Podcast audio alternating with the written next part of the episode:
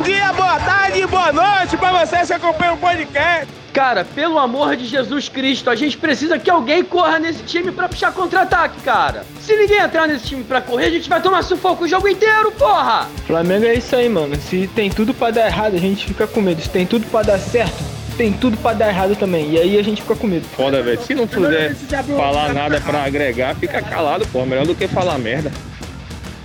Bom dia, boa tarde, boa noite para vocês que nos ouvem, nossos queridos ouvintes.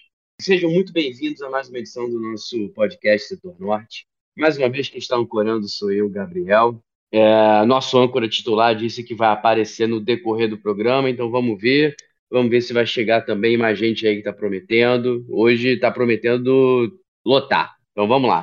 Uh, deixa eu começar com os nossos recadinhos de sempre, iniciais, para vocês que estão ouvindo a gente. Se não seguem a gente ainda nas redes sociais, pô, dá, dá uma moral, segue a gente lá no Twitter no Instagram. Isso ajuda a gente a aumentar o nosso alcance, aumentar a quantidade de pessoas que a gente atinge.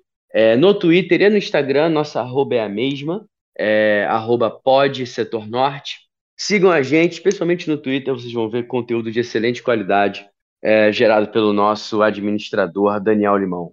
É entretenimento puro, rapaz. Ah, muito bem. Cara, então esses são os recados iniciais de sempre. Deixa eu começar a chamar a galera, porque tá cheio e tem bastante coisa para falar. Tem o jogo de, o jogo de ontem, numa segunda-feira, o amasso que a gente deu no, no, nos Pinóquios da Colina.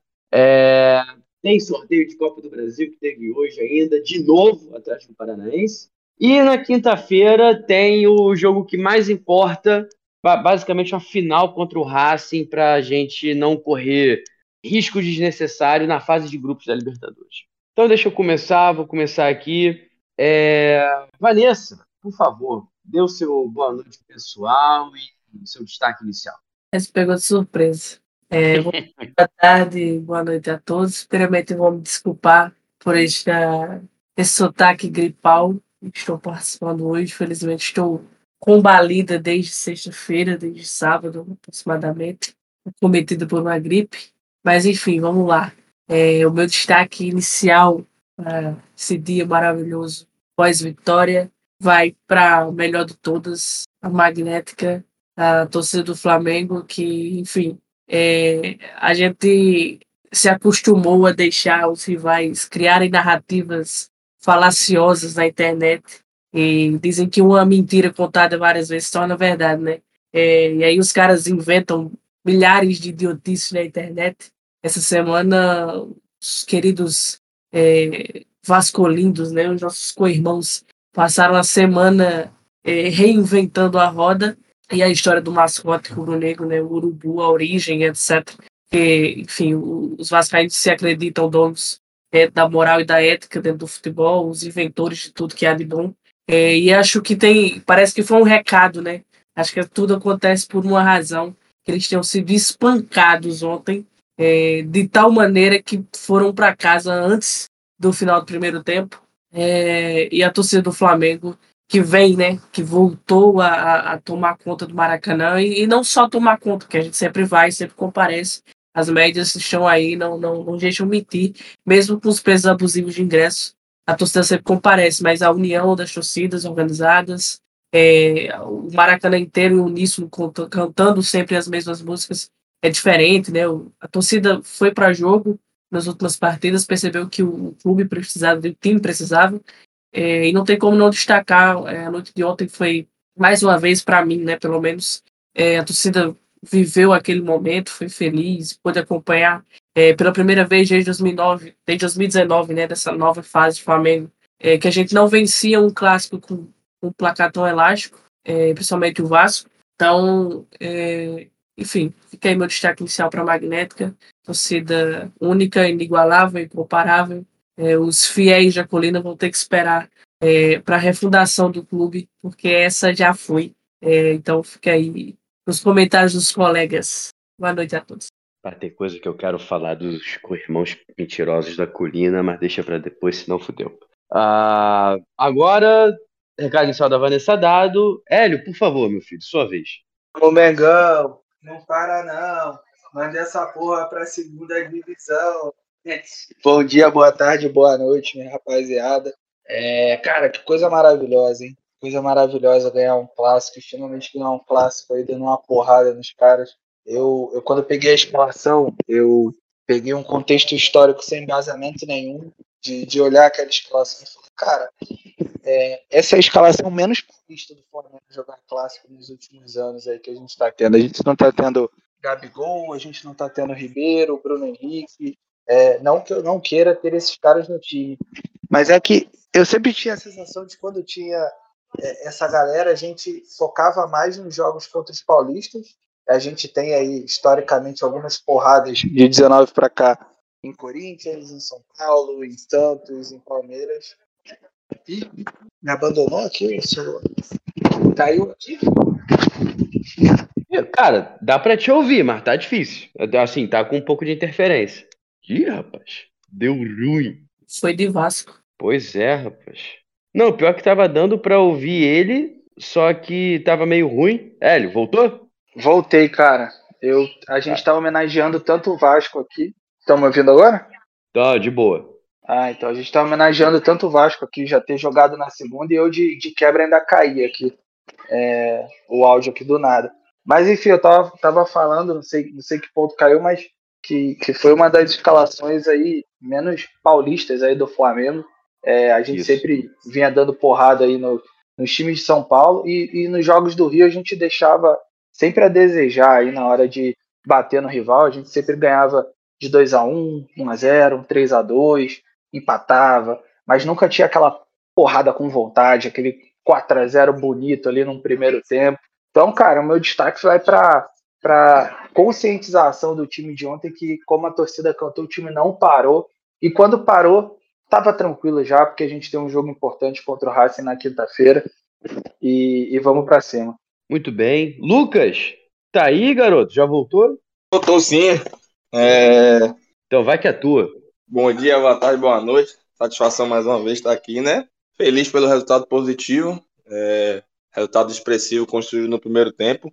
Acho que a partida de ontem, antes do, do apito inicial, confesso que eu estava um pouco temeroso, né? Justamente por conta da oscilação que o time vem apresentado. Joga uma partida bem e a outra já não vai tão bem assim, então é, realmente estava preocupado. Mas é, ontem foi, na minha opinião, talvez, aquilo que pode necessariamente virar a nossa chave né, no ano. É uma partida que foi muito contundente no, no, na, na, fase ofensiva. Claro que um pouquinho no início ali a gente sofreu é, com alguns momentos, né? Sofreu, acho que foi até um pouco é, é, pesei até, né? Mas o Vasco ele teve se assanhou um pouquinho e mas depois ali dos 15 minutos em diante é, a gente conseguiu controlar mais o jogo e os gols foram saindo de maneira natural, muito também em virtude da própria desorganização do time rival e da nossa organização. Eu acho que o gol do Gerson ali ele demonstra muito, né? Talvez um pouquinho do, do dedo do trabalho do São Paulo, que é justamente essa infiltração. Acho que eu não, lembro desses anos todos que, que eu acompanho o Gerson no Flamengo, né? Não lembro dele nunca ter, é, ter feito um facão daquela, daquela forma, né? Ter realmente invadido aquele espaço vazio. E eu acho que aquilo ali vai muito realmente do, do treinamento e do que o São Paulo está pedindo. E no mais, gostei bastante do, do resultado expressivo. Acho que ah, o torcedor em determinado momento falou: ah, poderia ser sete, não sei o quê, mas a gente tem uma partida muito importante na quinta-feira. Então, dosar as forças é de fundamental importância. É, e o placar já estava construído, naturalmente é, é, é, normal você ter uma, uma, uma queda, né, podemos dizer assim, no ritmo, tentar controlar um pouquinho mais. O Vasco conseguiu fazer um gol ali e tal. É, acho que no, no, numa besteira né, do Gerson. É, acho que às vezes essa muita empolgação, mas nada que a gente não possa, é, é, diríamos que, cuidar com, com o tempo, né? Não é a primeira vez que, ele, que esse excesso de vontade dele resulta em um pênalti. E gostei um pouquinho da parte da entrevista do São Paulo também, quando ele fala que o time ainda não, não alcançou o nível que ele deseja, né? Então eu acho que demonstra que ele está querendo é, apresentar mais, está querendo exigir mais dos caras e se o time chegar no nível que ele espera, com certeza coisas boas virão para a gente nessa temporada. Muito bem. Cara, é, como destaque inicial, assim, vocês falaram basicamente Uh, tudo que eu achava mesmo, tudo que eu gostaria de destacar inicialmente foi, primeiro de tudo, a torcida. Tô, eu, particularmente, estou muito feliz com, com a união das torcidas que ficam no, no setor norte para para puxar as músicas, as baterias unidas. É, já são dois jogos seguidos importantes em que não tem é, uma divisão com vários focos, cada um cantando uma música diferente ou então cada um cantando uma música, a mesma música, só que num, num ritmo diferente, o que acaba quebrando completamente a arquibancada, fica uma coisa assim digna de pena mesmo.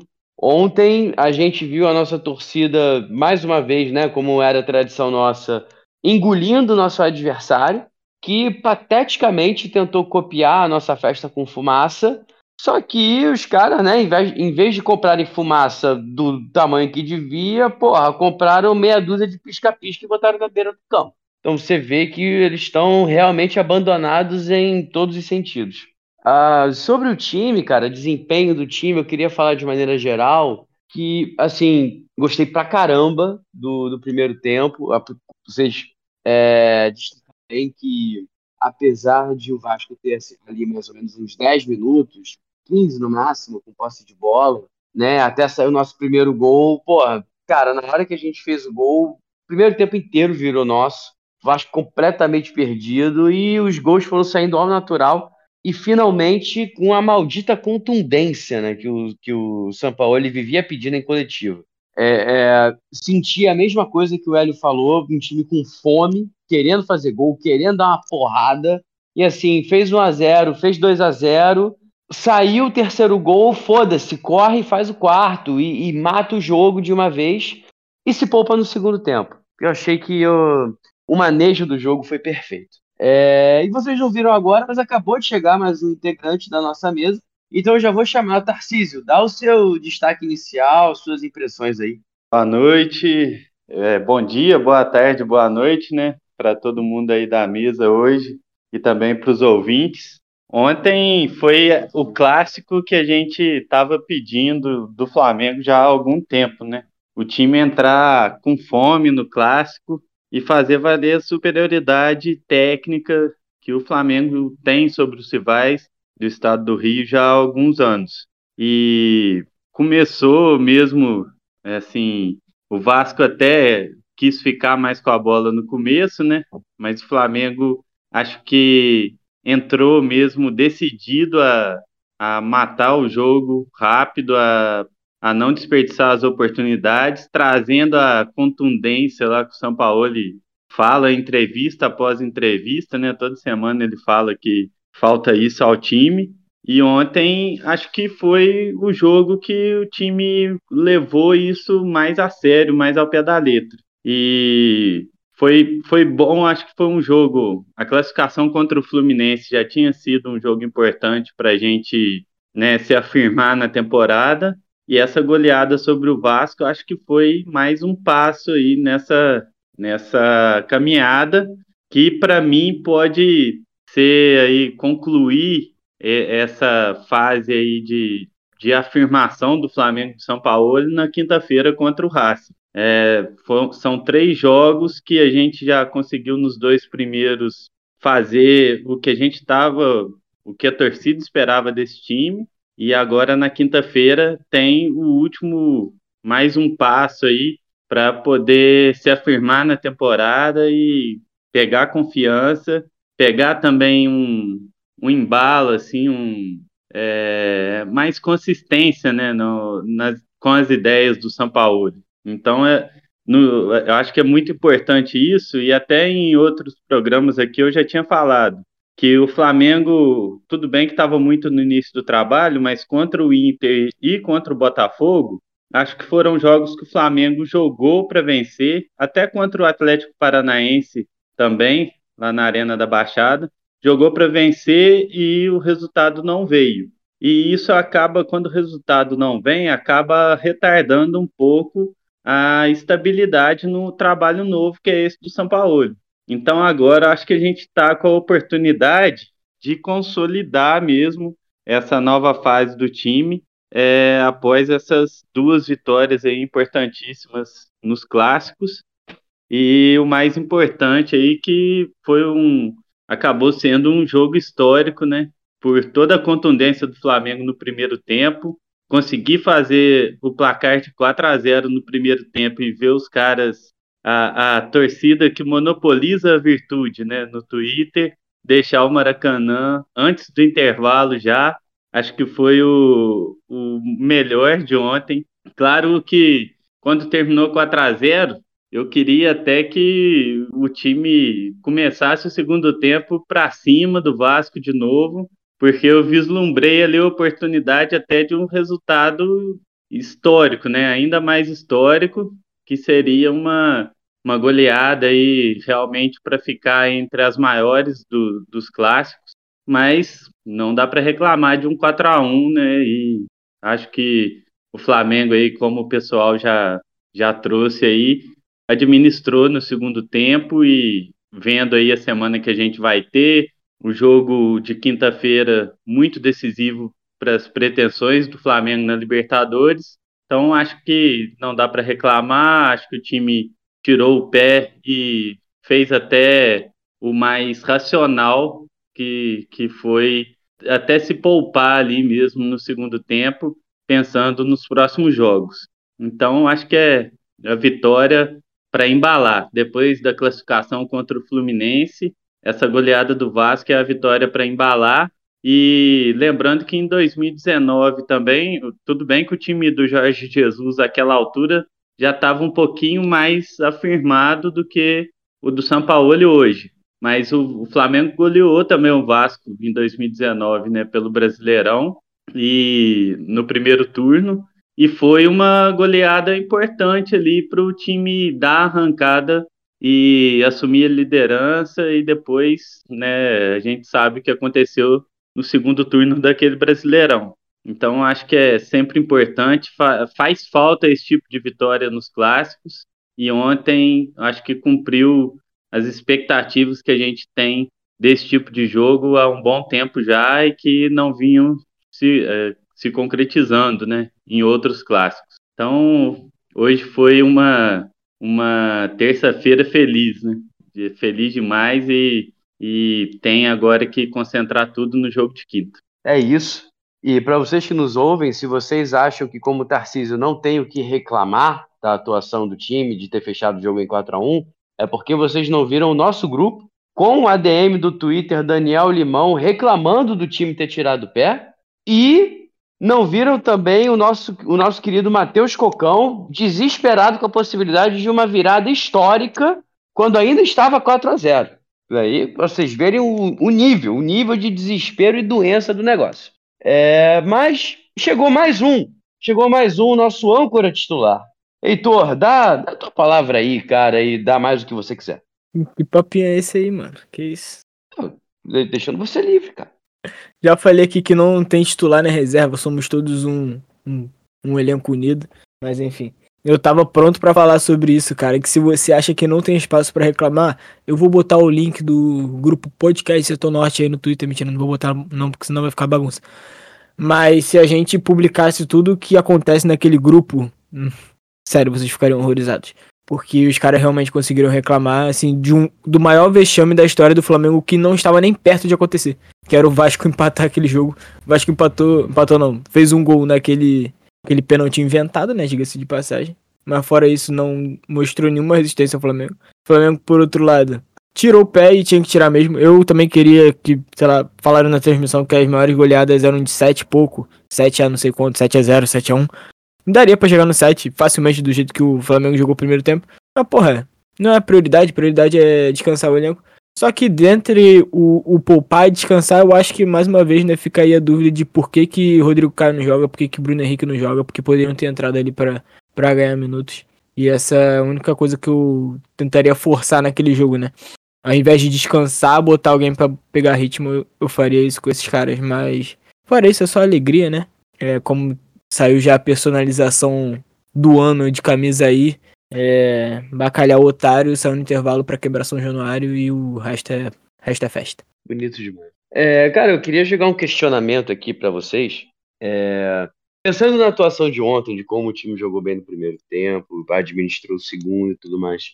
A pergunta básica: vocês conseguem escolher o melhor do jogo? Assim, o cara que o cara que mais se destacou, que jogou melhor, e por que o Alconcur é o lateral direito Wesley? Sim, de uma maneira geral, eu consigo escolher para mim quem teve a pior atuação, porque o que foi mais abaixo, e eu vou escolher o nosso querido Matheus França, né? E eu vou justificar. Até o lance onde ele faz aquela jogada, você não ouviu o narrador falar o nome dele. Então, praticamente, Flamengo fez 2 a 0 jogando com um a menos. E isso não é brincadeira.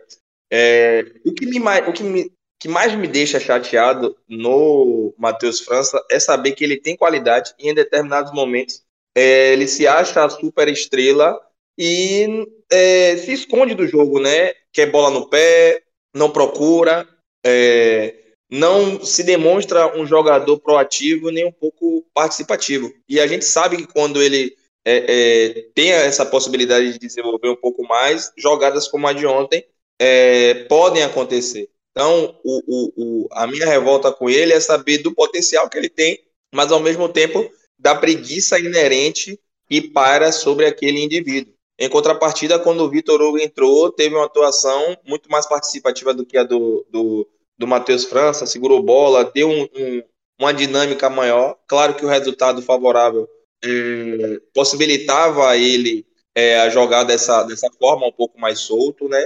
Mas é, não é a primeira vez que algo dessa magnitude acontece com o, o Matheus França, nem tão pouco com o, o Vitor Hugo. Então, acho que são duas joias que nós temos à nossa disposição, mas a proatividade e, e a postura de ambos se difere de uma forma tão absurda que eu fico me perguntando por que às vezes uma, o Vitor Hugo ele é tão preterido em determinados jogos para que o Matheus França ele inicie ou ele tenha mais oportunidades. Pô, mano, tu vê a, a alma corneteira do cidadão quando eu, eu pergunto qual foi o melhor jogador da partida, e aí o maluco vem falar que o Matheus França foi uma merda. Caralho, tu, tá tu, ainda levantou a bola do Wesley, que ele poderia falar mal do Wesley, e ele foi lá no França, tá ligado? Que realmente. Mas tu vê que ele não poderia falar mal do Wesley, porque o lateral direito Wesley jogou bem, mais uma vez. Não, Segundo calma jogo aí seguido. também. Calma aí, forte também, forte um pouco. Não sei porque que o Varela não jogou esse jogo também, mas enfim. Eu não, o Lucas não está errado, porque o França realmente o que mais estressa nele é esse lance da gente saber que ele é bom, mas como diz o Cocão, ele é um Pogba, né? Mas pra mim ele é o Pogba do Solskjaer, porque vai porra nenhuma. Fora isso, eu também. Eu não conseguiria eleger um. Eu, eu daria. Aí a, a frase de. Olha aí. Rotação sexual. Eu. Eu elegeria como melhores do jogo Gerson e Arrascaeta. É, o Gerson pelo jogo inteiro, né? Pela constância, e o Arrascaeta pelo primeiro tempo. O começo do Arrascaeta, até ele meter aquela bola na trave, ele foi um bagulho surreal. Tipo, foi o Arrascaeta prime time, tá ligado? Foi um bagulho muito foda, muito foda, muito foda. E espero que ele volte, né, ter esse ritmo aí pra daí pra frente. Cara, vou pegar o gancho do, do Paduan. Que o Arrascaeta é muito gênio, cara. Quando a gente tem o Arrascaeta bem, quando o Arrascaeta tá saudável, o Flamengo é outra parada, assim, completamente diferente. O ritmo do meu campo é insano. O que o Arrascaeta consegue produzir de jogada no meu campo Cara, não tem comparação. A gente pode conseguir um reserva e tal, botar pra jogar, mas não vai ser a porra do Arrascaeta, porque ele é muito gênio, cara. O drible que ele dá no, do cara antes do gol do, do, do, gol fantasma é espetacular. Depois ele mete bola na trave, ele cria muito volume de jogo pro Flamengo. E pra mim, foi o melhor da, do, da primeira metade, né? Se pegar o jogo todo, é, realmente fico com o Gerson, que vem jogando bem, vem melhorando constantemente desde que o São Paulo chegou. Eu acho que assim, é, eu não, não, não costumo pegar clássicos para parâmetro, principalmente quando o clássico é contra o Vasco, porque constantemente o Vasco é uma merda. Então, não consigo é, pensar ou imaginar que é, as qualidades apresentadas no jogo contra o Vasco em si sejam um parâmetro para o que vai ser o futuro do Flamengo nas próximas competições. Estou realmente muito mais ansiosa para saber o que vai acontecer quinta-feira, porque é imprescindível a vitória, é imprescindível que o time mantenha o ritmo. Eu acho que se tem uma coisa que se pode tirar de jogo contra o Vasco é o ritmo, implementado principalmente no primeiro tempo, é, e que, que, esse ritmo se mantenha. É, o físico do Flamengo deu uma melhorada, a gente bateu muito nisso, É, segundo tempo, o Flamengo deu uma administrada, mas ainda assim é, se viu os caras conseguindo disputar o jogo. É, claramente eles deram uma baixada no volume, mas sem, sem aquela, aquela nhaca que prevalecia no Flamengo de alguns, alguns, algumas semanas atrás. Então, que eu imagino, que eu espero ver né, dessa constância, não vou analisar tática, não vou analisar nada disso, nem formação, etc. O que eu espero que se mantenha para quinta-feira é essa evolução física, é essa constância do Flamengo, é, a contundência, né, que tanto o São Paulo fala, que ele tanto pede, é, que eu espero que se mantenha para quinta-feira e principalmente que a gente consiga manter os nossos craques saudáveis, até porque para esse jogo a gente, para o jogo de ontem no caso, a gente já teve Gabigol, Léo Pereira e Everton Ribeiro.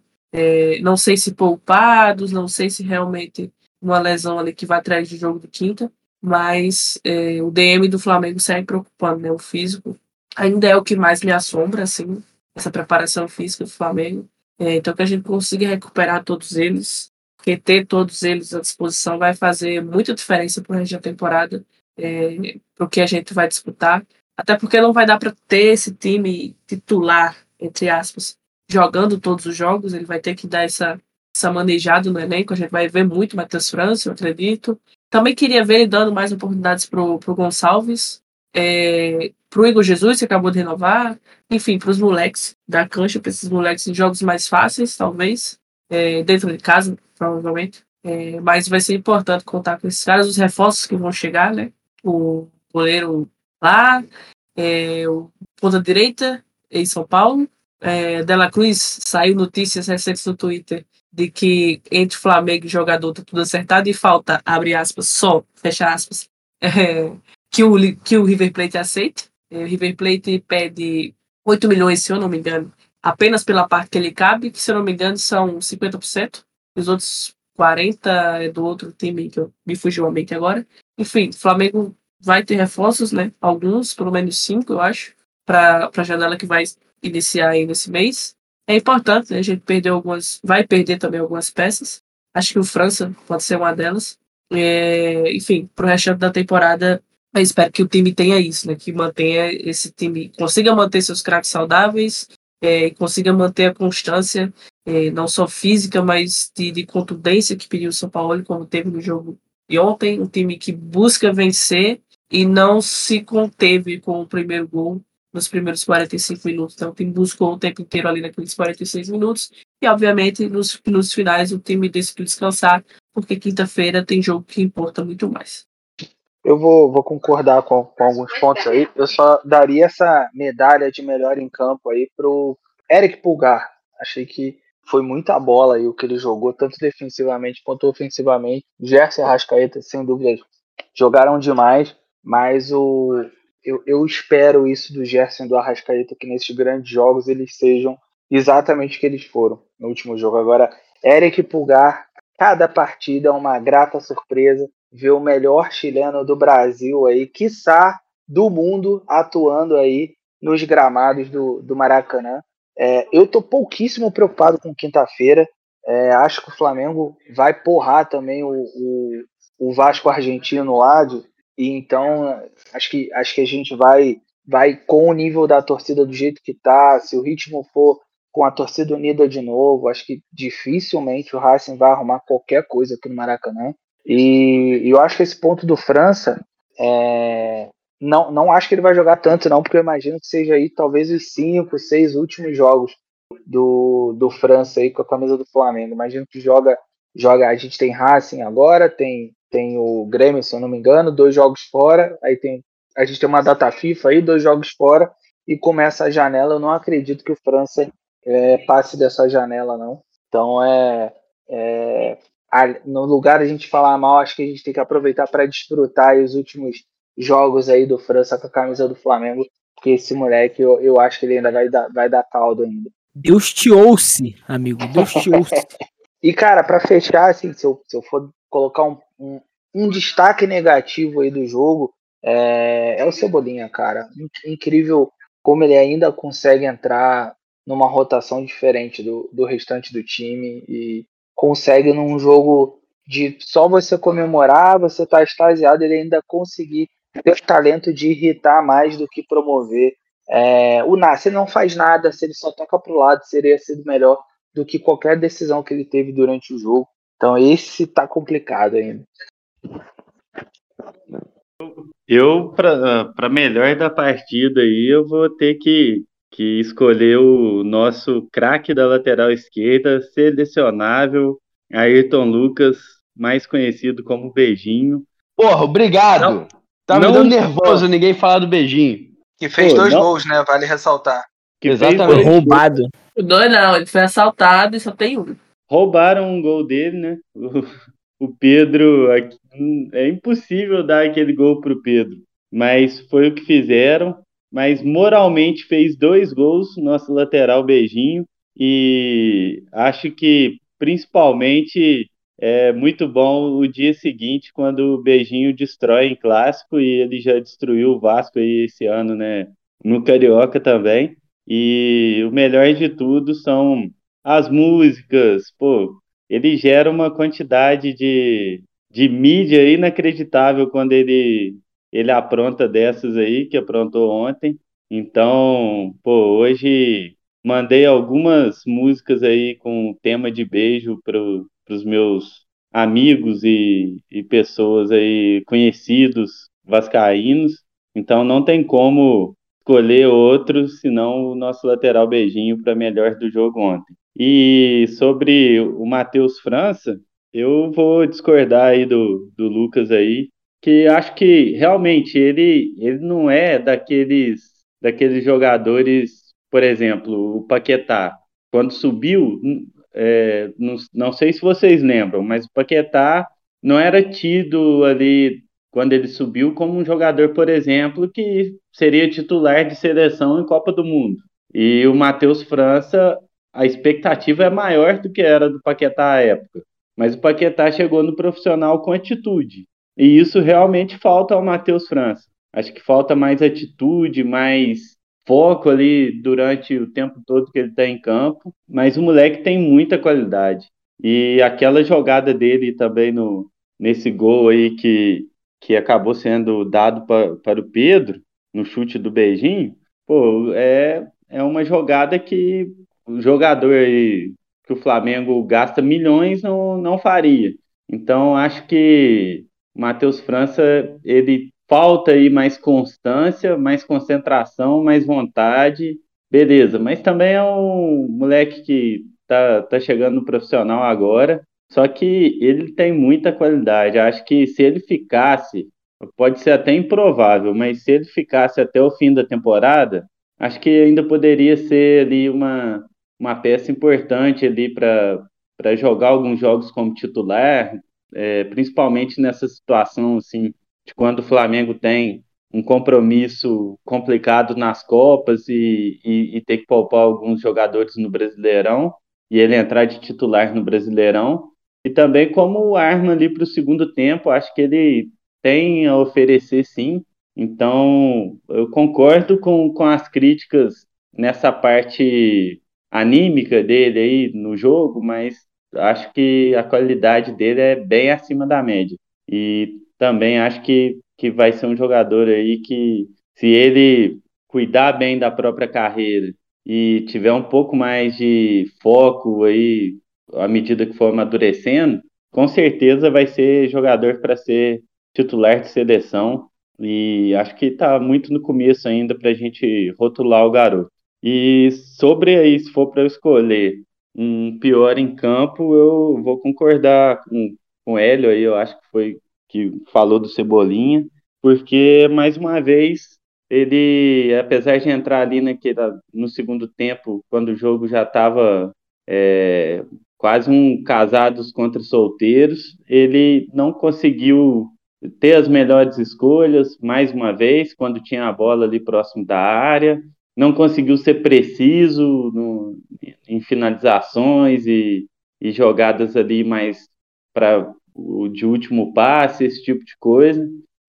Então, apesar de ser aí, eu, eu ter até lembrado em alguns programas passados aí que ele é o líder do, do time em assistências na temporada, ele ainda deixa muito a desejar e, pelo que foi investido nele, acho que ele tem que ser cobrado. E tem que ser cobrado mais do que o Matheus França, do que o Vitor Hugo, porque é um jogador aí que já tem uma rodagem, é um jogador que o Flamengo investiu é, um dinheiro alto nele e que até agora produz muito pouco. Não tem sido muito diferente dos pontas aí que o Flamengo tentou trazer nos últimos anos e que deram errado. Então, acho que aí o destaque negativo fica com o Cebolinha mesmo.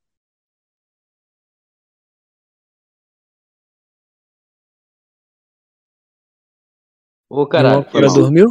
Dormiu, âncora? E o seu, eu ia perguntar aqui pro Trad e o seu destaque, Trad. Porra, cara, eu, eu tava com o microfone desligado, esqueci. é, cara, eu, eu, pra mim é isso daí, cara. É o melhor do jogo, é o, pra mim é o beijinho. Eu acho que uma porrada de gente jogou muita bola, especialmente no meio campo. É, mas eu não consigo não destacar o Ayrton Lucas. Assim, cara, eu, eu ainda não me, eu não me acostumo com o fato que ele é lateral esquerdo e ele tá se acostumando a marcar em clássicos, sabe? É, e eu fico feliz porque ontem foi um foi uma partida em que, pelo menos no papel, a gente não jogou com três zagueiros e então o Ayrton teve um, um papel um pouco mais defensivo, mas ele ainda conseguiu. Foi o primeiro jogo que eu lembro de ver porque o time jogou desse jeito e ele teve espaço para subir e atacar. E, pô, o cara fez um gol que foi roubado pro Pedro, só pode ser esquema de aposta, não tem outra explicação que não seja esquema de aposta. É, e, pô, ainda fez aquele segundo gol, cara, engoliu o, o, o, tal do Galarza lá. Caralho, aquele moleque, coitado daquele moleque. Só o Barbieri acha que esse moleque tinha condição de entrar em campo. É, e, cara, passou como quis por todo mundo, sabe? Vergou driblando o goleiro, aguentando, segurando ombro a ombro na jogada. Ele podia ter caído para tentar cavar um pênalti, se fosse o caso. Mas não, ele se. Diga. Só um detalhe: que gol driblando o goleiro nem os nossos atacantes fazem, né? Há, há algum pois é. tempo. É. Cara, esse, esse gol, esse gol foi mais lindo ainda, porque ele sai uns dois, três metros atrás, cara, ele dá um passo e ele tá na. Muito. É ridículo esse moleque, cara. É ridículo. É bom demais, cara. É bom demais. Cara, me amarrei, me amarrei. O quarto gol é sacanagem. E, e para mim, o pior de todos, eu concordo com vocês que falaram que foi o Cebolinha. É, cara, eu acho ele inexplicável. Eu acho ele inexplicável. Tipo, teve um lance de ataque que foi um pouco mais agudo que ele participou e que ele errou. Tipo, Cara, tu quer chutar gol, beleza, chuta. Mas, porra, cara, sabe? E teoricamente essa é a jogada que ele faz bem, né? Que é cortar pro meio e bater colocado. É desgraça, é desgraça, sabe? Esse, esse, maluco é todo errado. Até perguntaram pro Sampaoli, né, na coletiva, sobre por que, que o Cebolinha não consegue decolar de vez. Aí o Sampaoli fala, ah, tem que ter confiança, sei lá o quê. Ah, ah, papo bravo, vai continuar na reserva sem justificar é, de jeito nenhum por que, que foi contratado e principalmente o quanto custou. Né? Pelo amor de Deus. É, cara, assim, oh, oh, diga. Com, licença. Mas vocês estão dizendo que o pior do jogo foi um rapaz que entrou aos 80 minutos. Vocês Isso. estão sacanagem com a minha cara. Tudo bem que eu odeio. Tudo bem que ele é um merda, que ele, ele é incapaz de pensar e correr ao mesmo tempo. Todas as decisões são burras e estúpidas. Mas, porra, putaria, né? O cara jogou 10 minutos, você tá de sacanagem com a minha cara. O pior do jogo ontem, disparado, foi o camisa 9 do Flamengo, que é incapaz de se mover. Ele fez um que gol. Isso. Roubou. Ele roubou o gol. Ele não fez mais nada, porra. O cara não joga. Ele não vai se mexer nunca mais. Ele vai ficar preso ali, parado, sem fazer porra nenhuma nunca. O gol que ele fez nem foi ele que fez. Mas, ô Vanessa, tu, o, no ele, cartão, roubou a, né, ele roubou a bola do primeiro gol. É, Cara, fez a pressão você tá de sacanagem, você tá de sacanagem e, comigo. E ocupou, e ocupou, preocupou os zagueiros. É, eu acho que qualquer atacante hoje em dia preocupa os zagueiros do Vasco. Então, só a presença do Pedro ali já preocupou. Ele já participou mais que o Cebolinha, que não preocupou ninguém. Ah, você tá de sacanagem comigo. O Pedro é muito craque, o Pedro é muito gênio, o Pedro é disparado o melhor atacante do elenco no quesito botar a bola para dentro do gol. Mas ele tem que participar, pô. A gente precisa que ele participe do jogo, porque se ele não participar, pô, é um a menos, cara. Menos o Pedro não tem produzido porra nenhuma em campo. Faz três jogos. Tá Pô, tudo cara, bem. mas tu não achou que ele participou Mas, do porra. jogo, não? Eu achei que ontem ele foi melhor do que nos últimos. Ah, mas ser melhor, do, ser melhor do que merda também é pouca coisa, né? Eu acho que ele tem que jogar melhor do que o que ele jogou porque ele não tava jogando, mas, porra, pra mim, Ah, foi, foi melhor que merda, mas o Cebolinha foi uma merda. pra mim, pra mim pelo, pelo tempo que jogou, acho que ele saiu de 70, alguma coisa parecida com isso. Pelo tempo que ele jogou, o Pedro jogou mal. É, que eu lembre, né? As participações dele são essas: tem o toque pro primeiro gol e tem o gol que ele rouba do, do, do, do Ayrton. Mas fora isso, o Pedro não, não participou do jogo. Eu- eu- às vezes eu, eu preciso lembrar que o Pedro tá no campo porque ele não aparece. E o Pedro precisa aparecer, pô. Ele é craque, ele é gênio, ele vai botar a bola, mas pô, se ele ficar só esperando a bola no pé dele, chegar no pé dele, pra ele fazer o gol, vai ser frustrante. Vai ser frustrante pra ele, pra torcida, pra todo mundo. Ele tem que participar mais do jogo. Mas o, o, o Cebolinha, o o Cebolinha, acho que teve mais um componente aí pro meu voto no Cebolinha, que quando ele entrou, eu falei, pô, o cara quer mostrar trabalho, ele não vem conseguindo se firmar, e, e agora o jogo tá aí, esse é, estilo pelada de fim de ano, é a chance do Cebolinha entrar e marretar o Vasco aí, meter mais um, fazer um 5 a 1zinho aí, para ficar mais, mais legal o placar aí. E ele entrou e não conseguiu fazer nada. Aí isso aí me decepcionou bastante. Mas é, o Pedro realmente está devendo muito é, nos últimos jogos, mas eu também acho que o esquema do São Paulo ele deixa ele muito fixo lá entre os zagueiros. Acho que é da é da é, é uma das características dos centroavantes com o São Paulo. E o Pedro não está sabendo jogar assim, porque com o Dorival, principalmente, ele carimbava bola ali direto, voltava muito mais para fazer o pivô. Não, cara, ele... ele- jogava fixo do mesmo jeito. O problema é que é, eu acho que em campo o Gabriel procurava muito ele nessa dupla que ele fazia com o Pedro. O, o Gabriel fazia muito isso de, de, de ser o cara que dá o passe para ele, mas ele não é, nunca foi um cara de muita movimentação. Ok, ele se movimentava bem mais do que ele está se movimentando agora, até porque agora ele está muito cone. Mas eu não acho que seja de esquema. Eu acho que o São Paulo tem dito para ele, cara, fica parado lá no, da- área e não sai por nada. Eu não acho que isso seja instrução técnica, até porque se for, pelo amor de Deus. Eu acho que pô, o Pedro aconteceu alguma coisa, cara. Aconteceu alguma coisa entre as lesões, eu não sei. É, eu realmente não sei. Queria entender o que aconteceu com o Pedro. É um cara que a gente vai precisar. A gente precisa que ele seja recuperado. Eu não sei como a gente vai recuperar esse cara, mas ele precisa ser recuperado. Mano, se o camisa 9 do Flamengo não fizer gol, em algum momento vai ficar muito difícil. Tá vindo aí quarta já da Copa do Brasil, vem aí segunda fase da Libertadores, e se o Pedro não fizer gol, vai ficar muito difícil, pô. Muito difícil. Eu vou. A gente, a gente pode aumentar o Cebolinha, as expectativas e tal. Como eu nunca tive expectativa alguma com este ignóbil, então eu não consigo nem me frustrar com a atuação dele mais. Eu sempre acho que ele vai entrar e fazer burrice.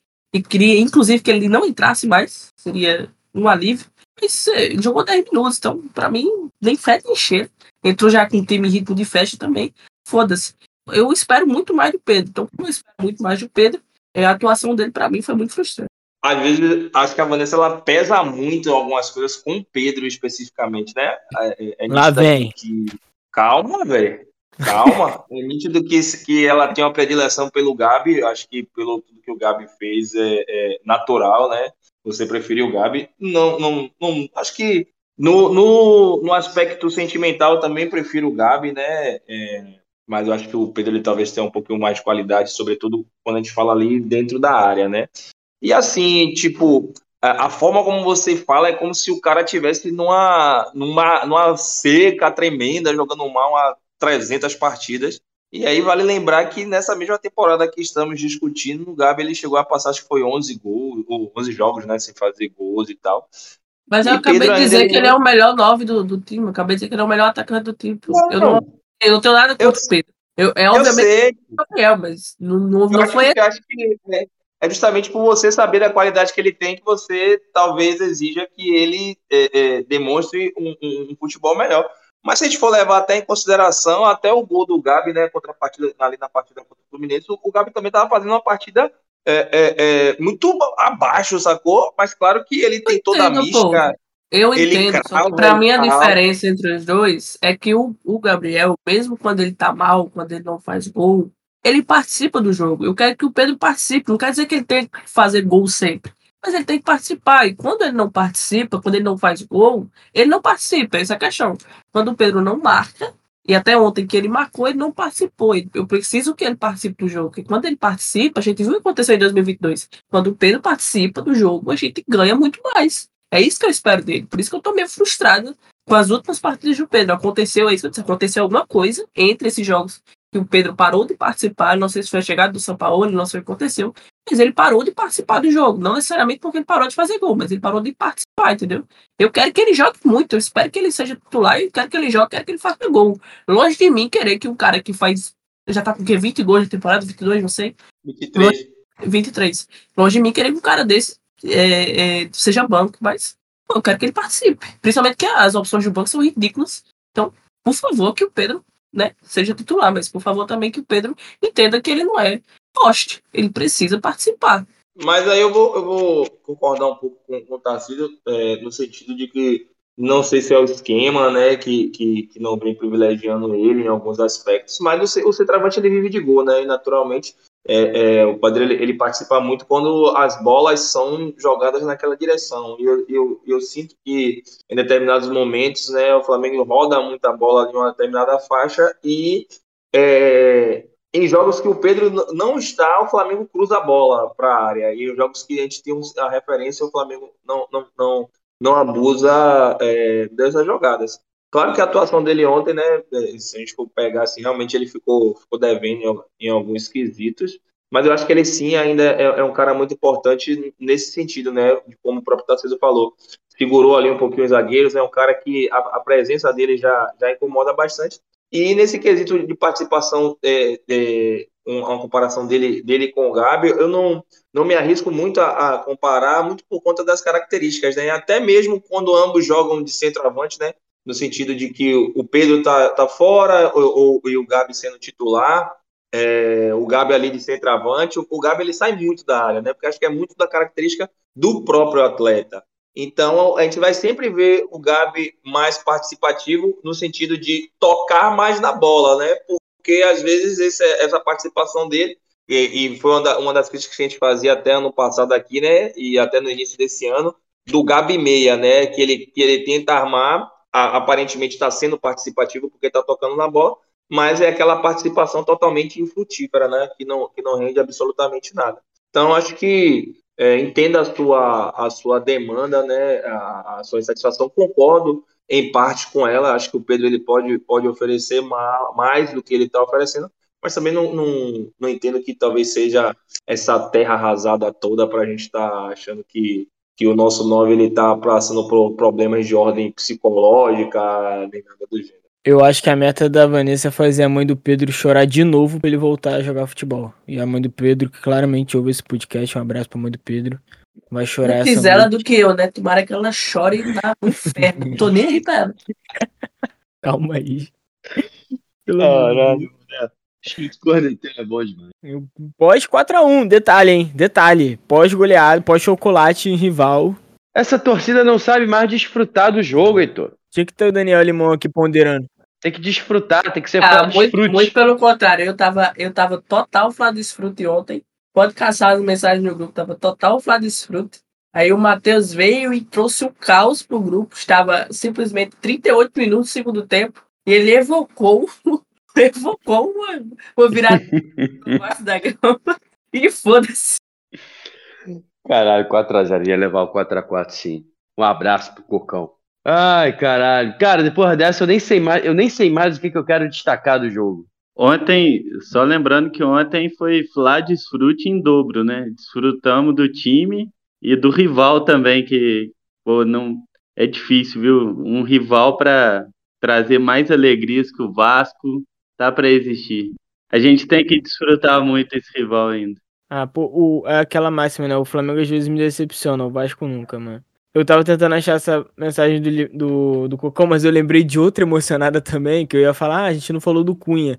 E teve simplesmente o Daniel Limão falando, tomara que a gente não tenha ir para uma decisão de pênalti com o Matheus Cunha, porque ele não sabe pegar pênalti. no primeiro pênalti o maluco se, se teve, teve que ser colocado à prova no profissional. O Daniel Limão mandou essa seguinte frase que tomara que a gente não vá pra uma disputa de pênalti com o Matheus Cunha, depois de ter ido pra cinco disputas de pênalti com o Santos. Pô, mas ele telegrafou mesmo. No, no pênalti de ontem ele telegrafou. falar. Mas Mas um pênalti, total. É um mal pênalti. ali, velho. Muito Ele foi mal, juvenil, juvenil. Foi vocês estão acostumados com o Hugo Neneca, né? Pegando o primeiro pênalti. Gênio, gênio. Inclusive, devia ser segundo reserva, porque eu não quero mais ver o Santos nunca mais. Amo. Quem foi que falou outro dia que gosta muito do Neneca? Não sei se foi eu, mas deveria ter sido. Eu adoro Neneca. Neneca pra mim é gênio, craque. Caralho, mano. Isso se fosse no Twitter era clickbait certo. É. Alô, Limão. Alguém passa a senha aí do. Dá uma DM aí pra Vanessa pra competir com o Limão lá, pô.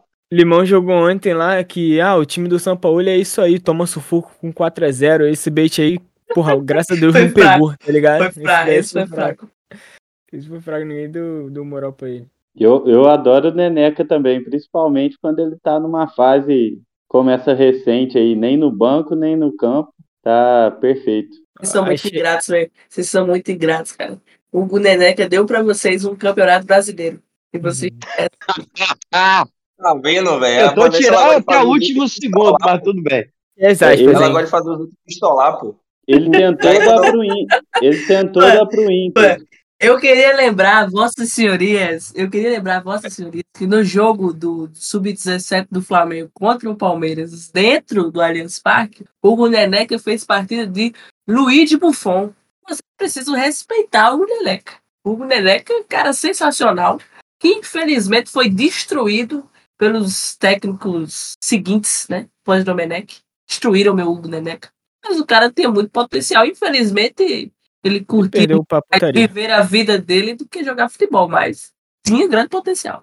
Pera aí, você tá falando do Neymar agora? Ah, Neymar vai tomar cu, rapaz. Ó, o Cocão. Cocão tava 4x0 ainda, eu acho. Aí ele falou, cara, era pra golear muito hoje, diminuiu o ritmo matou. Aí vem Daniel Limão, né? Que o Daniel Limão não vê uma, um resquício de corrente, ele já vem endossar. Olha lá, acabou o time.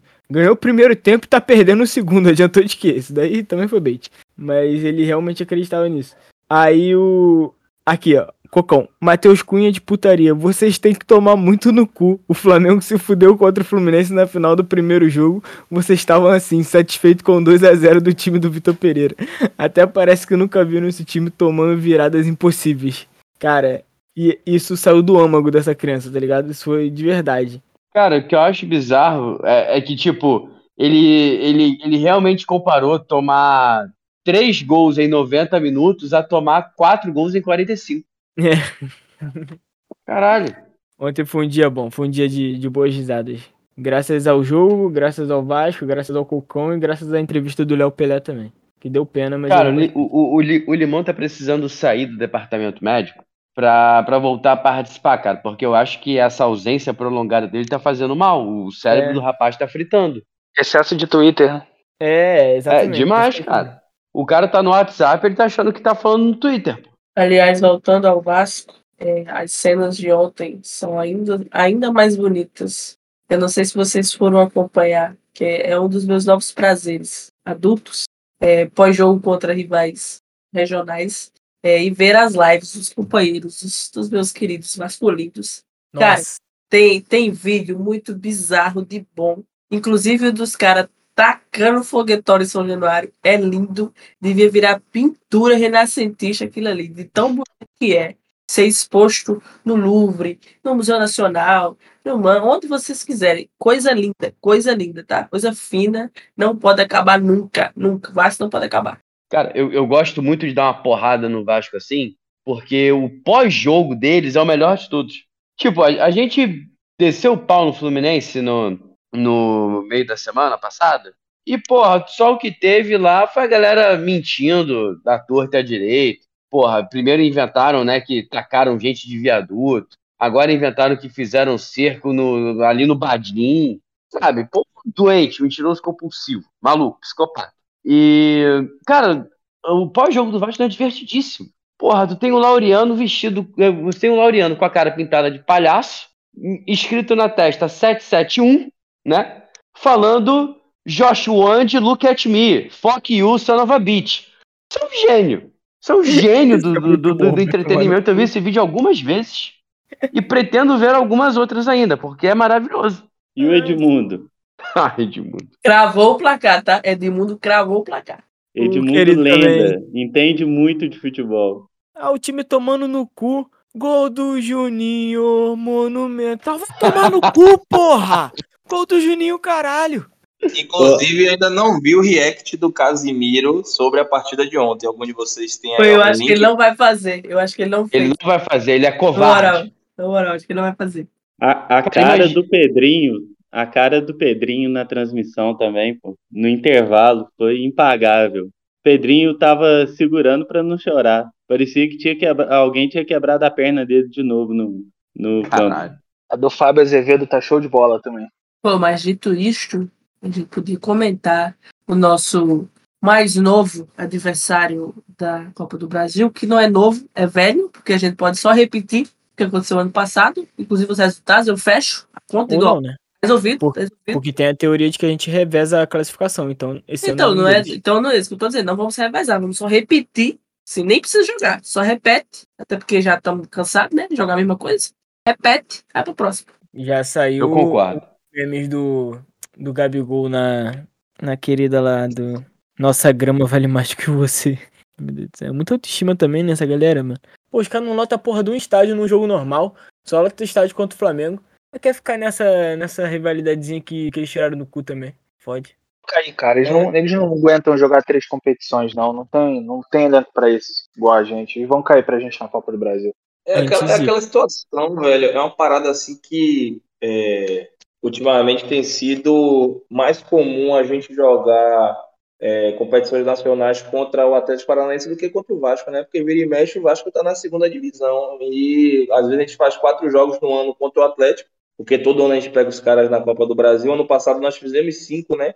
Se contarmos a final é, da Libertadores. Então, é, é, é, é uma rivalidade que vem se criando e a gente já sai praticamente boa parte do enredo, né? A gente vai pra lá, a torcida dele vai ser escrota como sempre, e racistas pra caralho, e aí nada é feito, né? Uma das paradas que me incomodam do Atlético Paranaense em si é justamente aquela atmosfera é, hostil até é, demais, né? Hostil que passa do ponto. Eu acho que quando você vai jogar na casa do adversário, o clima com a torcida deve ser hostil dentro daquilo de você estar é, desestabilizando determinados jogadores e tal. Eu acho isso natural, faz parte do esporte. Mas caras lá são sempre super escrotos, sobretudo quando é, com a nossa torcida, né? Joga banana, imita macaco e, e nenhum tipo de punição é, é, é dada aos caras. Por isso que hoje é, uma vitória contra o Atlético Paranaense, para mim, tem um gosto muito maior do que necessariamente, às vezes, uma vitória contra um Botafogo da vida, né? É, apesar da gente ter perdido no primeiro na, nesse, no Campeonato Brasileiro, justamente por conta de todo esse estigma que os caras trazem, né? De ser o time também do próprio Sérgio Moro, do Petralha, do velho da Havan. Então, toda vez que a gente bate nos caras, eu, eu fico é, é, regozijado, né? Podemos dizer assim. Então, espero que o Flamengo consiga fazer o trivial, que é o, o passado dos caras. É, acho que gostei do fato de a gente jogar a primeira partida no Maracanã, é justamente jogar para fazer o resultado, né? É, ir para lá numa situação mais confortável. Por mais que no ano passado a gente tenha conquistado a classificação lá e que o nosso time ainda ele é muito superior ao time dos caras, mas eu acho que ir de uma maneira um pouco mais confortável é, é, é o ideal e espero pegar o Bahia na semifinal e sagrar-se campeão em, um, em, uma possível final contra o América Mineiro. Aí sonho alto. É porque assim, tem gente que, ah, eu quero fazer campeão do Real Madrid em 2022. Tipo, ah, vou pegar é, PSG, Chelsea, Manchester City, Liverpool. Não, velho, eu quero fazer talvez, sei lá, vai que a Inter de Milão ganha agora a final contra o Manchester City, né? Jogo único. E pegou Porto, Benfica e Milan. O mais fácil, o mais difícil, teoricamente, era o Milan, que era um clássico. E, e, e os caras estão na final, sacou? Eu quero beleza, eu quero ser campeão jogando contra mais fáceis. O importante é você levar é, é, a, a, taça, né? Você se sagrar-se campeão no final da competição. Foda-se essa maluquice de, de, de ter a campanha mais difícil, de ter tirado os times mais difíceis. A gente na última Libertadores foi meio que isso. Não, o importante é, é ser campeão. Ano passado o Flamengo só pegou pedreira na Copa do Brasil e agora esse ano todo mundo só lembra do segundo tempo da final contra o Corinthians. Ninguém lembra da caminhada até lá. Então o negócio é, é pegar mamata atrás de mamata e ser campeão na molezinha. Foi nessa de mamata aí, essa semana, não sei se foi essa, acho que foi semana passada, que os tricolores estavam palpitando sobre uma competição que eles sequer têm título. Isso me deixou encantada. O cara botou assim, botou um frame do, dos times classificados, botou assim, porra, era simplesmente a Copa do Brasil mais fácil da história. E eles, porra, impressionante a autoestima desses caras, né? Eles nem passaram de fase e mesmo assim ainda era mais fácil. Ah, tem, tem juízo uma parada dessa? É impressionante. Não, isso porque tinha Flamengo, Atlético Paranaense, São Paulo. porra, Palmeiras, São Paulo e Corinthians. Mas era a Copa do Brasil mole de ganhar essa daí. Tirando É São ba- Paulo, que é ninguém, Grêmio. E o resto é foda. Pera aí também, né? Tem, tem o Grêmio também, que tem a tradição aí na, na Copa do Brasil. E são, assim, os times não são muito diferentes dos que chegaram às quartas do ano passado, não. E no ano passado os caras foram eliminados para o time ridículo do Corinthians. Tudo bem que o Flamengo deu um mole lá no segundo jogo da final e conseguiu tomar pressão e levar para os pênaltis também, mas Fluminense foi é, eliminado no segundo jogo até é, tomou no finalzinho ali do jogo tomou um, um amasso. Grêmio, Palmeiras, Flamengo e Corinthians aí são os maiores campeões e os times com mais tradi tradição aí na Copa do Brasil. Então, tirando esses quatro aí, e, aliás, esses quatro aí são os que tem que respeitar. Tem, tem camisa pra jogar a Copa do Brasil. É, o Tricolor é foda, os caras não têm camisa e acham que todo mundo é igual a eles. Fora que a Copa, né, cara? Jogo mata-mata é sempre complicado de jogar. Atmosfera de, de jogar fora de casa às vezes dificulta. Enfim, são jogos difíceis sempre. Eu acho que não tem, mesmo que a gente pegue os adversários mais fáceis, a Bahia, América Mineiro. Enfim, o Flamengo tem a obrigação de vencer, obviamente, porque o elenco é muito melhor. Mas é, é uma é, ter a obrigação de vencer não quer dizer que a gente vai vencer. Acho que o jogo é, em, em geral, abre aspas, o jogo é jogado, né? O Flamengo precisa competir e se mostrar superior em campo. Fora dele, enfim, não, não entra dentro de campo, né? Não tem como ganhar o jogo antes de jogar o jogo. Esse papinho de tricolor é muito a cara dele mesmo. É coisa de gente que bota bicicleta em museu. Ai, ai. Olha só, falando em jogo jogado, e quinta-feira, hein? Vocês estão confiantes aí, achando que vai passar o carro no Racing? Foda-se. Porra, Eu tô, eu tô safe. Eu tô safe. Tô, tô- eu tô. Não tô. Não tô empolgado, não, mas assim, vou assistir o jogo um pouco tranquilo. Eu não sei, velho. É porque aquela situação, como eu falei logo no início, do jogo contra o Vasco, eu também não esperava muita coisa, não, né? Tanto que meu palpite no último, que, no último episódio que nós gravamos foi um 2 a 1 justamente por conta da oscilação, né? Mas a expectativa é de vitória, né? Na realidade, a vitória é a obrigação. E isso que me, que me deixa um pouco mais tenso, que é justamente a pressão tá do nosso lado. Sacou? O Racing, um empate aqui é um super resultado para os caras, sacou? Porque matematicamente os caras já estão garantidos em primeiro e é, tem a possibilidade de fazer uma campanha é, relativamente razoável que dá a possibilidade para eles de decidir boa parte dos jogos em casa. Então os caras vão atracar o jogo todo aqui, jogar por uma bola e eu acho que faz, vai fazer parte também do, do Flamengo esse é a dosagem do aspecto não só físico, mas psicológico também, né? De que talvez o gol ele não saia logo é, nos primeiros minutos e não pode gerar uma determinada afobação e proporcionar contra-ataques para os caras, para os caras é, conseguirem fazer um gol e fechar, e se fechar cada vez mais é, do que nunca, né? Então, é, a minha preocupação não é a qualidade técnica, né? Porque a gente viu até do próprio jogo lá na Argentina, é, naquele momento que ainda estávamos é, capengando, né? É, o Flamengo foi melhor, acho que perdemos muito por conta da má administração do próprio Sampaoli, né? Em, em, em não saber tirar o cabeça de bagre no momento certo, que era o Wesley, e aí acabamos tomando gol justamente naquele momento. Poderíamos ter saído lá com um resultado muito pior do que o que foi, né? Visto o lance que o cara perdeu cara a cara, mas é, o nosso time ele é muito melhor, né, tecnicamente falando. Mas eu acho que esse aspecto físico e psicológico ele deve ser levado em consideração justamente por conta de toda a carga e toda a pressão que recai justamente sobre os ombros dos jogadores do Flamengo. e tentar sair com o melhor resultado possível. Eu acho que 1 a 0 de verdade é goleada. Ganhar do Racing é, é, é, é mais do que obrigação. E pensar já na próxima fase, né, no sorteio, porque é muito difícil a gente conseguir passar em primeiro aí nesse grupo e tentar evitar certas pedreiras, né? Eu fico pensando que talvez o, o Atlético Paranaense tenha a possibilidade de passar em primeiro no grupo e aí, do jeito que a gente está com essa sorte e, e o imã para com os caras, é capaz de, de um sorteio aí também sair Atlético Paranaense e Flamengo novamente. Eu, eu tô confiante para o jogo, mas eu acho que, que é um jogo ainda complicado. O Flamengo melhorou é, de lá para cá, né? Do, do primeiro jogo com o Racing para cá. Acho que já evoluiu e, e como eu disse no começo, no, no meu destaque inicial aí, é, o time tem essas duas vitórias contra o, o Fluminense e agora contra o Vasco foram importantes para o time ganhar confiança. Então isso me deixa um pouco mais tranquilo aí para o jogo contra o Racing, mas acho que pode ser um, um, jogo difícil sim, porque por isso que o Lucas falou também aí de o Flamengo jogar pressionado e o Racing já está muito tranquilo, né, no, na classificação do grupo, então tá, a pressão é toda em cima do Flamengo e isso talvez possa complicar o jogo um pouco.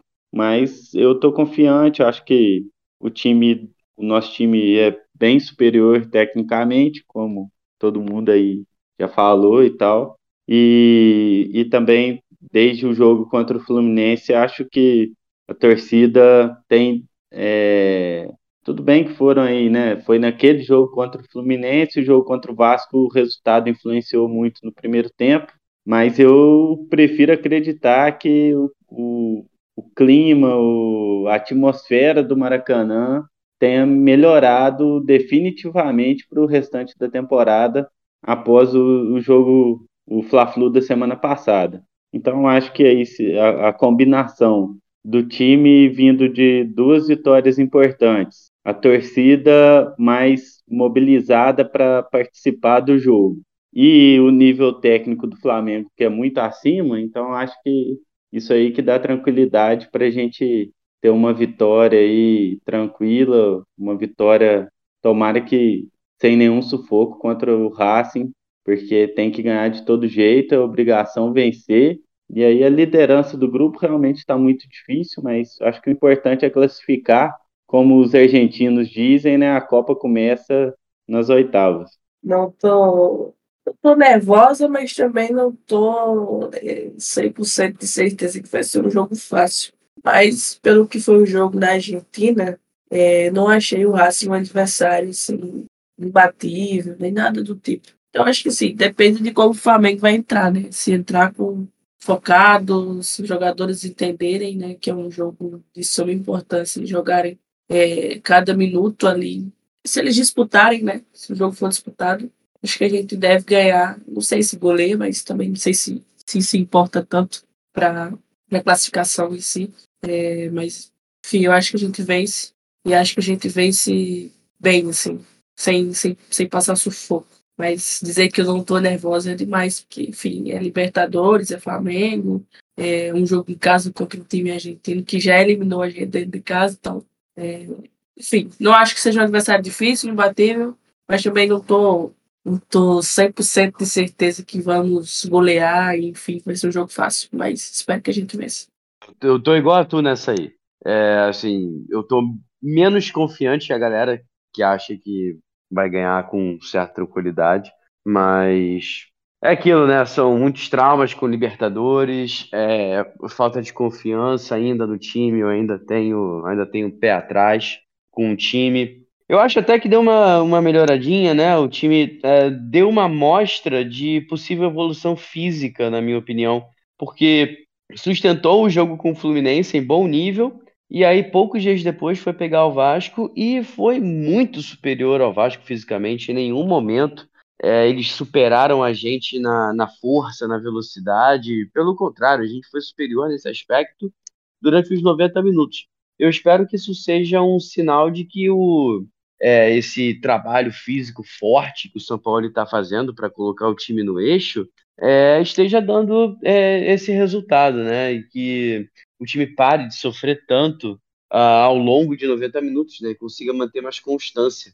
É, cara, eu, assim, por mim, eu não tenho mais o que destacar do, do- de próximos jogos, confronto e tal. O que, que vocês. vocês- Tem, tem algo mais que vocês queiram falar? Não, acho que é isso. Gostaria de dizer que o Santos, o Santástico, está perdendo em casa para o News Old Boys.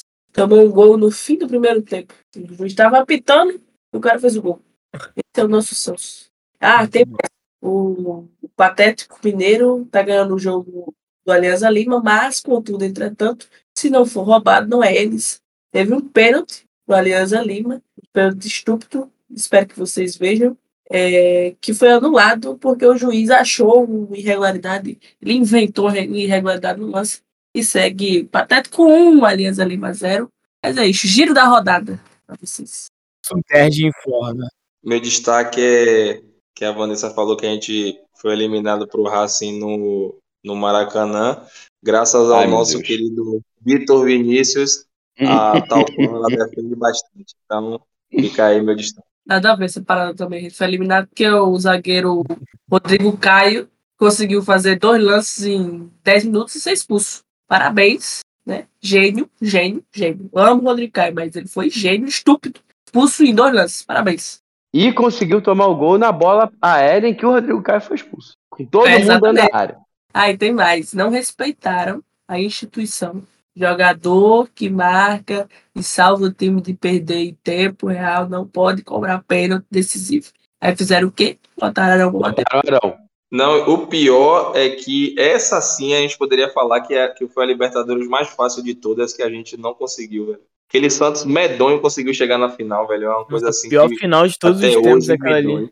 Só, só ficou, só foi maneira, só foi maneira porque foi emocionante, né? O golzinho no final. Mas porra, que jogo chato. O, o Palmeiras em 2020 era medonho também.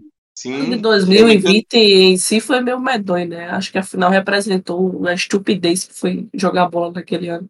Enfim, né? Marinho foi o rei da América. Queria só lembrar isso pra vocês também.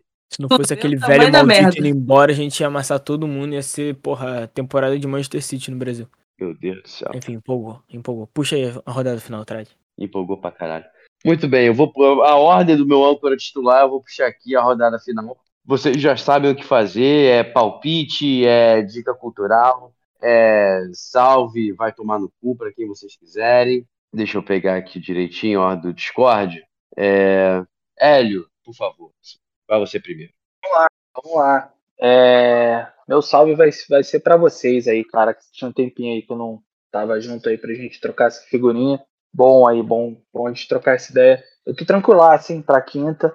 É, acho que vai ser um jogo difícil. Mas é, é isso. Vamos pra cima. Não vou nem mandar a dica, não, porque foco total na Libertadores quinta-feira aí pra gente trazer três pontos e, e buscar essa liderança e vamos que vamos. Muito bom, rapaz, direto. Ah, Lucas, sua vez. Eu vou, vou seguir um pouquinho da linha do Hélio também. Acho que hoje não tem um- uma dica cultural, nem, nem nada do gênero. É, palpite para o jogo, né? Acho que talvez um 2 a 1 é, contemple. E do mais é isso aí. Espero que na sexta, né, a gente esteja aqui novamente gravando um pós-jogo é, com resultado positivo. Valeu, tamo junto, até o próximo. Caralho, vocês estão econômico mesmo, sangue no olho. Heitor, vai aí. É, eu não seria econômico, iria gastar o tempo, iria inclusive gastar uma dica cultural que não foi dada por um dos dois. Vou dar duas dicas culturais.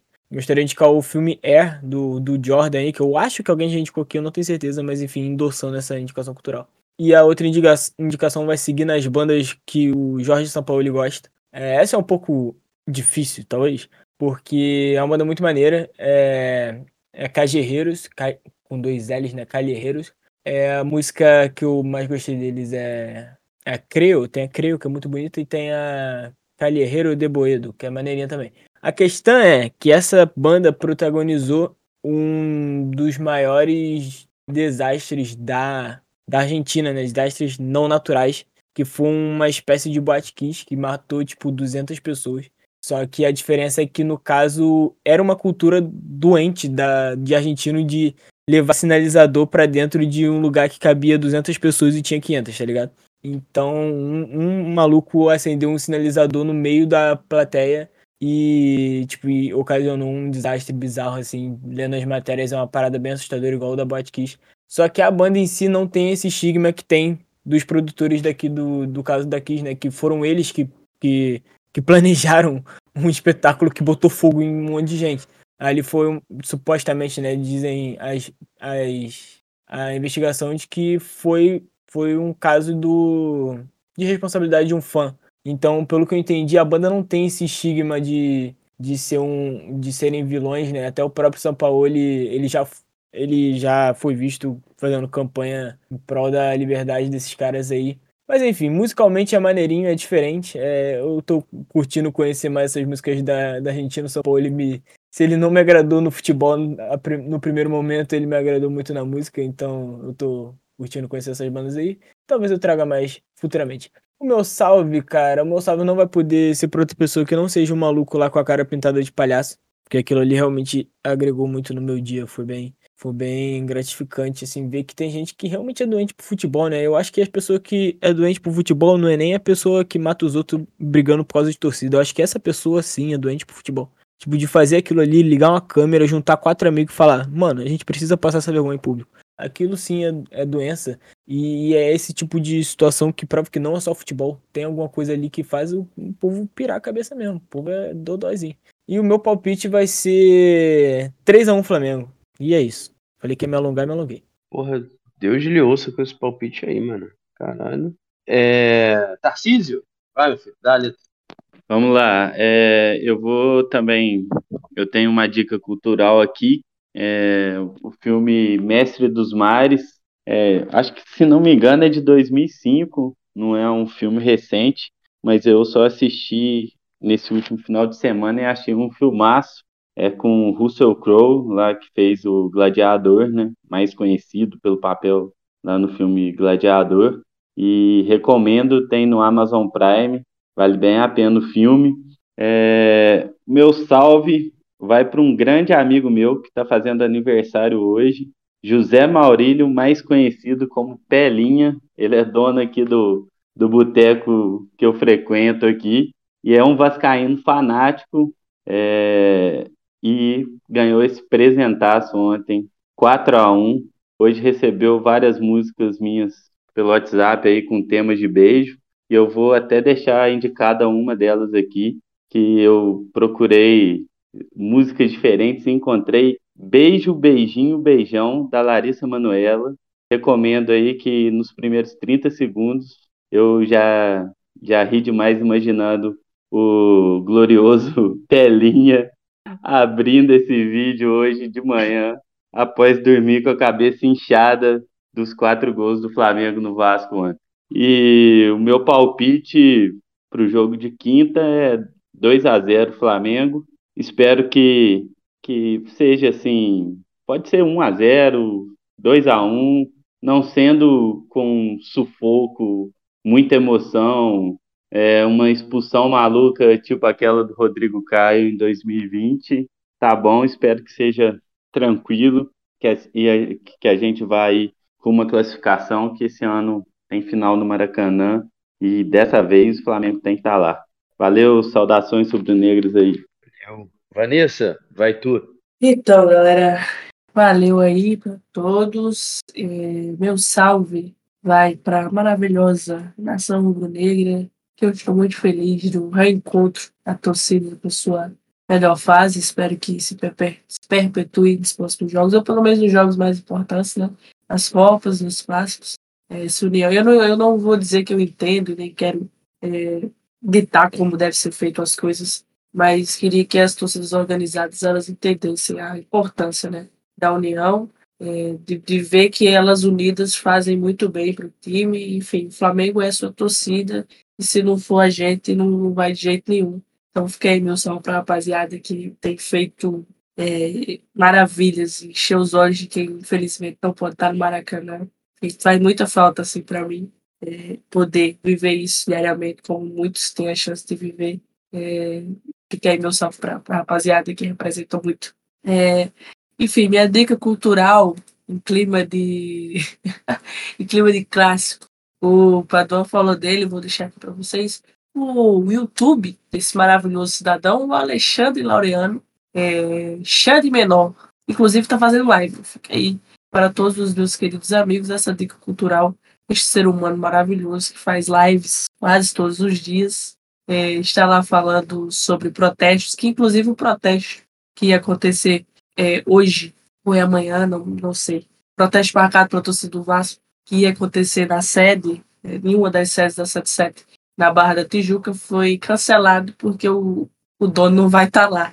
E aí a gente fica, fica a recomendação também para o amigo vascaíno que procure o Procon, né? Quando a gente não está satisfeito com um produto entregue por uma empresa, a gente vai no Procon, resolve facilmente. É, os vascaínos vão ter que procurar este caminho para aliviar suas mágoas, já que o protesto, infelizmente, que tristeza, não vai acontecer. É, e é isso, rapaziada. É, o palpite, acho que vai ser 3 a 0 foda-se. É o Flamengo e daqui para frente agora é só vitória. O São Paulo não vai perder mais nenhum jogo. Então, que sete jogos sem, sem perder, né? Agora não vai perder mais nada. Agora vai ser 60 vitórias seguidas e foda-se. Boa noite, rapaziada. Vai ser um prazer estar aqui com vocês. E é isso. Um abraço para todos e até o próximo pós-jogo. Frade, ativa, ativa a antizica lá no grupo depois, viu? Por favor. Tá Pô, foda, hein? Tá Já foram um monte esse, esse episódio aí. Porra, um monte. Porra. É, bom, vamos lá. Eu vou seguir mais ou menos a tendência, meu palpite. Eu vou arriscar um 2 a 0 não acho que vai ser, porra, passeio, sei lá o quê, mas caralho, só. Cara, eu, eu queria um 2 a 0 mais ou menos tranquilo e sem nenhum jogador cabaçando, sabe? Sendo expulso à toa. Caralho, é só o que eu queria, cara. Eu não aguento, eu não aguento Libertadores com essas coisas, não. É, meu salve. Eu tô paz e amor hoje, eu não vou mandar ninguém tomar no cu. Eu vou mandar salve mesmo. Um salve pra, pra nossa torcida que deu show na arquibancada, engoliu mais uma vez os outros. Um salve pro. Porra, a Vanessa me representou. Um salve pro nosso querido Xande Menor, o Alexandre Laureano, que é esse esse produtor de conteúdo, talvez um dos maiores produtores de conteúdo da história desse país. É, não, ele, ele, ele com a cara de palhaço não é a primeira vez. Inclusive, ele já fez isso mais de uma. Eu recomendo que a galera acompanhe. É, é maravilhoso. Pós-jogos contra o Vasco sempre são maravilhosos. E a minha dica cultural Vai tomar no cu, Heitor. Vejam Ted Laço. Caralho. Acabou a temporada, então não vocês, pelo amor de Deus. Eu tô órfão, cara. Eu tô órfão. Acabou Ted Laço, tô órfão, tô triste. Acabou Mrs. Maisel. Acabou Succession. Então, caralho, tá foda. Tá foda. Precisam inventar alguma coisa aí nova pra gente ver, senão não sei o que, que eu vou fazer da vida. É. É isso. É isso, galera. Temos recados, não temos, não? Recado de sempre, você não. Aí, aí tá vendo? Tento não te criticar. Quer que eu fale no final também?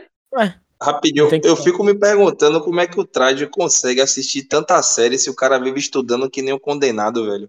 Rapaz, é porque eu vejo as mesmas poucas séries, sacou? Isso aí é o método Pomodoro dele. Ele vê uma série, estuda 15 minutos. Aí vê outra série, estuda 15 minutos. Tem melhor. A, que... A questão é que os episódios são semanais, gente. Aí eu fico em dia, tá ligado? Eu só perco aquele diazinho. Aí tá de boa. É, um dia só pra procrastinar tá bom, né? É, porra, tá bom. É, é o dia livre. Ah, bom, mas já que estão me cobrando aí, então, finalizar, né? Eu, eu ia esquecer mesmo. Finalizar com os recadinhos de novo. É, porra, você chegou no final até agora, tá com a gente, depois dessa ladainha toda. Muito obrigado. Se você não segue a gente ainda, porra, segue lá. É, Twitter, Instagram, arroba é a mesma, arroba pode setor norte. É, sigam a gente nessa moral, espalhem. Quando sair o episódio, porra, bota lá o compartilhar, dá, bota o compartilhar no, no Instagram, o RT no Twitter, e ajuda a gente a chegar para mais pessoas. E aí, quem sabe, né? Como o pessoal sempre fala, nossa DM tá aberta. Vai que tu quer participar um dia, quer soltar os cachorros, quer comemorar junto com a gente, manda uma DM, Entra, pede para entrar no grupo, participa do pós-jogo e é isso, tamo junto. Boa noite para geral. Valeu, galera. Um abraço aí. Valeu. Valeu, rapaziada. Valeu, rapaziada. Tamo junto.